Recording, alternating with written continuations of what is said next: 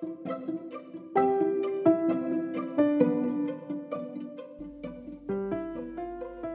んにちは。パリのアパルトマンからお届けします。フリーランスのさきです。このラジオでは私さきがパリ生活やビジネス読書で学んだことを毎朝10分配信しています。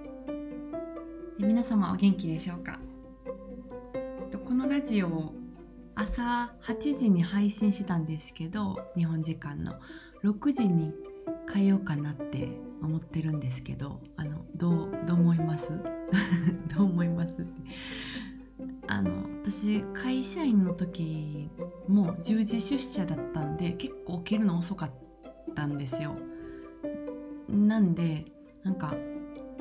こう何て言うんですかね世間の通常の起きる時間っていうのがあんまり分かってないかもしれないんですけどなんか6時に起きてこのラジオを更新するのを待ってるって言ってくださった方がいたんであ6時とか7時に起きてなんか準備ね化粧とかしながらとかご飯食べながら聞いてくださってる方もいるんだなと思ったら6時ぐらいにしとこっかなってちょっと思いました。はい、うん、どうですかね？本当にあの私会社の時は10時出社でできるだけギリギリまで寝たい人やったんであの9時ぐらいに起きてたんですよ。であの化粧とか準備があの男並みに早いんでもうギリギリまで寝てもう撫でるように顔を化粧して家を出るみたいなの生活やったんでちょっとそのなかなかね7時とかっていうのはあんまり起きたのがすごい昔だったんですけど、うん、ちょっといい時間どこかなって探ってるところです。はい。で、えっと、今日のラジオのテーマなんですけども日本で私がフリーランスになった時の、えー、なり方についてお話できたらなって思ってます。うん、あの以前のラジオでパリに来てバイヤーとしての仕事を始めた時のお話をさせてもらったと思うんですけどその前に、えー、私日本で会社員を辞めてフリーランスとして独立した時期が、えー、ありました。うん、2015年かな？2015年だと思います。うんでまあ、どんなことをして、会社を辞める準備をしてで新しい仕事に移っていったかというのを話したいと思ってます。うん、あの話すきっかけとなったのはあのちょっと友達からメッセージをもらってですね、えっとまあ、アメリカでこの今週先週かに私の知り合いと知り合いがあったらしいんですよね。で そこでなんか私の話をしてくれたみたいで前の会社の人なんですけどでなんかその私さっきはこの独立のパイオニアだということを言ってくださっててであの、まあ、言ってくれたことがなんかあのさきさんは独立のパイオニアで少し頭がおかしいみたいな あの関西人としては最高の褒め言葉をいただいたんですけども、はい、ちょっとそれであのあそういえば会社員を辞めてフリーランスになったなと。その時結構まあ準備してやったなみたいなことをちょっと思い出したのでそれを話したいなって思いました。はい、うん、まあなんか優しい世界ですよね。こう褒め言葉が入ってくるあの世界ってね。いろいろこう自分に対してのうん何て言うんですかね。感情とかあの評価でそれぞれあると思うんですけどなんかそのいい言葉を入れてくれる人が周りにいるというのはすごくこう優しい世界ですね。うん、感謝感謝です。はい。でえっとまあ本題に入りますけども、えー、まず私は会社員で、えー、ま音楽のコンサートのプロモーターという仕事をしてました。で、えー、しばらく働いて辞める時にフリーランスとして働こうって思ったんですね。なんかもう一回会社員として勤めるのは自分的にあのなんか違うなって、まあ、思ってまして、うん、で、まあ、そこに至る思いはいろいろあるんですけども、うん、なのでまあフリーランスになろうって思ったんですよ。うん、でそのしかもフリーランスで同じ会社の時と同じ仕事をやり続けるんじゃなくても全くの方向転換で、えー、ライターになりたかったんですね。うん、まあなったんですけども。でまあ経験もないしその中でいきなりフリーランスになっていけるのかなみたいなのをずっと考えてたんですよどうしたらいいのかなっていう風に考えててで、まあ、書くという仕事をしたかったんですけども未経験で転職してその女性で20代後半で、えー、転職して希望の仕事に就けないんじゃないかなって思ったんですよ。まあいろいろちょっと求人とかを見るとやっぱり経験ありの転職歓迎っていうようなあの募集ばっかりだったんであなんか会社員にとして入るのはま無理だなっていう気持ちもあったんですよ。うんまあ、すごい時間かけたりとかねしたらいけたかもしれないんですけどそこでまあ考えたのがその時あのインターネットが、普通にみんな使うようになっててでオンラインの雑誌とかオンライン媒体っていうのが結構増えてきてた頃だったんですね2015年って。なのであのオンラインの雑誌とかオンラインの、えー、ま、いわゆるオンドメディアというんですかね。なんかあのいろんな記事がこう入ってるあの媒体メディアででいろんなあのライターさんがそこにこう記事を寄稿して成り立ってるっていうあの、ま、メディアが結構、ま、今もたくさんありますけどもそこだったら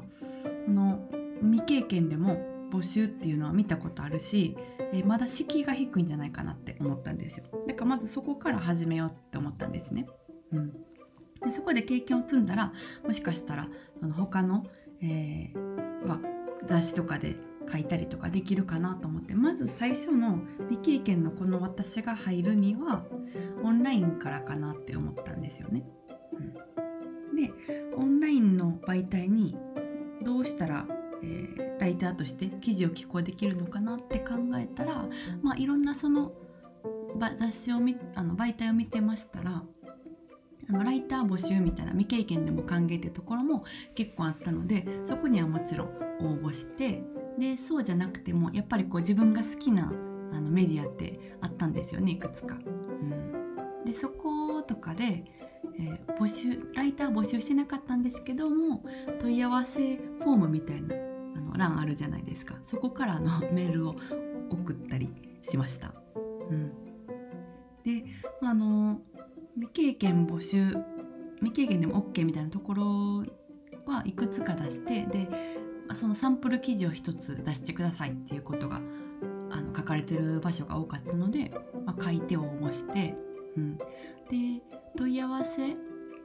から無理やりあのライターをとして記事書きたいですみたいな送ったところはあのいくつかあって、まあ、一つはあの、まあ、すごい読者として好きだった日経ウーマンオンラインっていうのところにも応募したんですけどあの返事が返ってくるとこもあったり来ないところもあったりで、うん、でもあの日経ウーマンは返事が返ってきたんですよね。その時の編集長編集長の方が返事をくださって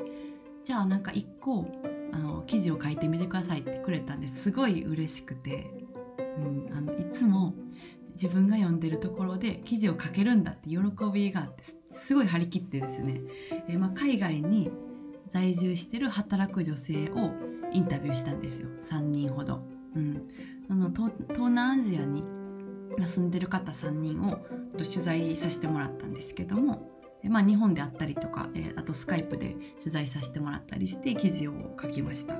うんでまあ、その時のその編集長の方はすごく優しくて私の熱意に応えてくださって記事を、ね、載せてくださったんですけども、はいまあ、そういうこううん、門戸が開いてないように見えても自分なりにこっから入ったらいけるかなみたいなのを考えて入っていくことは結構、うん、ありなんだなって思いました。うん、でまあその、えー、1個の媒体であの契約が結べることになったら次の応募の時にはじゃあここの1社と契約してますって言えるじゃないですか。で2社目にそういうふうに言って受かってで2社目が受かったらあここの1社目と2社目のあの媒体で書いてます経験者ですみたいな感じで言って3社目持っていくみたいな感じでだんだんその契約口を増やしていったんですね。うん、あのフリーランスなんで1個の媒体に勤めるっていう感じではなくて何個かの媒体に書くっていうのが結構こうセオリーみたいな感じだったんで、うん、私はまあいろんなところのあのメディアで書きたかったですし興味のあるところたくさんあったので応募してやりました。うん。まあ、すごい楽しかったですね。はい、でその後あのフリーランスで記事を書いててやっぱ未経験で始めたんでスキルが足りないなと思って、うん、ちょっとあの編集プロダクションに入ったんですけどねその後。はい。まあ、そういう、うん、経験があります。はい、で、まあ、会社員を辞める前は結構こう突飛なように見えて割とこう準備したんですよ。退職するにはみたいな本を読んでで辞める前に何をしとけばいいか例えばクレジットカードは会社員のうちに作っておいた方がいいとかあとあの退職金ももらえるんですけどもこう長くあのもらえるやり方とかもあるんですよ。そういうのはあの知ってないとできないんですけどもいろいろ本読んだりとかね準備することで知識を得て、えー、適切な権利をもらうことができますので、うん、そういう準備をしてなるべくその、退職してから、えー、まあ、もらえるお金っていうのをあの多くできるように、えー、まあ、会社と話したりしましたね。はい、でえー、まあ、その間にいろいろ準備できるじゃないですか未経験のことを始めるのでやっぱりその準備期間にお金が必要だったのでそういう準備もしたりして、えー、ライターの仕事をに専念できるように準備もしました。うん、でフリーランスになってから、まあ、あの日本だったら、え最寄りの自分が住んでるところの最寄りの役所に、え、青色申告という紙をあの出しに行ったらフリーランスとして開業をしたということになるんですけどもそれもまああの本とかネットで調べて、えー、やりました、はい、やってみるとあの難しくないです。全然難しくないです、はい。まあ、やらなくて分からなかったら怖いなって思うんですけど、うん、実際まあその後、えー、と私数年前に会社も建てましたけどもやってみるとねそんなに難しくないですね。なんか株式会社すごいなみたいな感じにあの感じるんですけど全然、はい、知ったら別にっていう感じですね。はい。立て方としては全然うん。問題なく立てれます、はい、知ってるか知らないかだけでしたね。はい。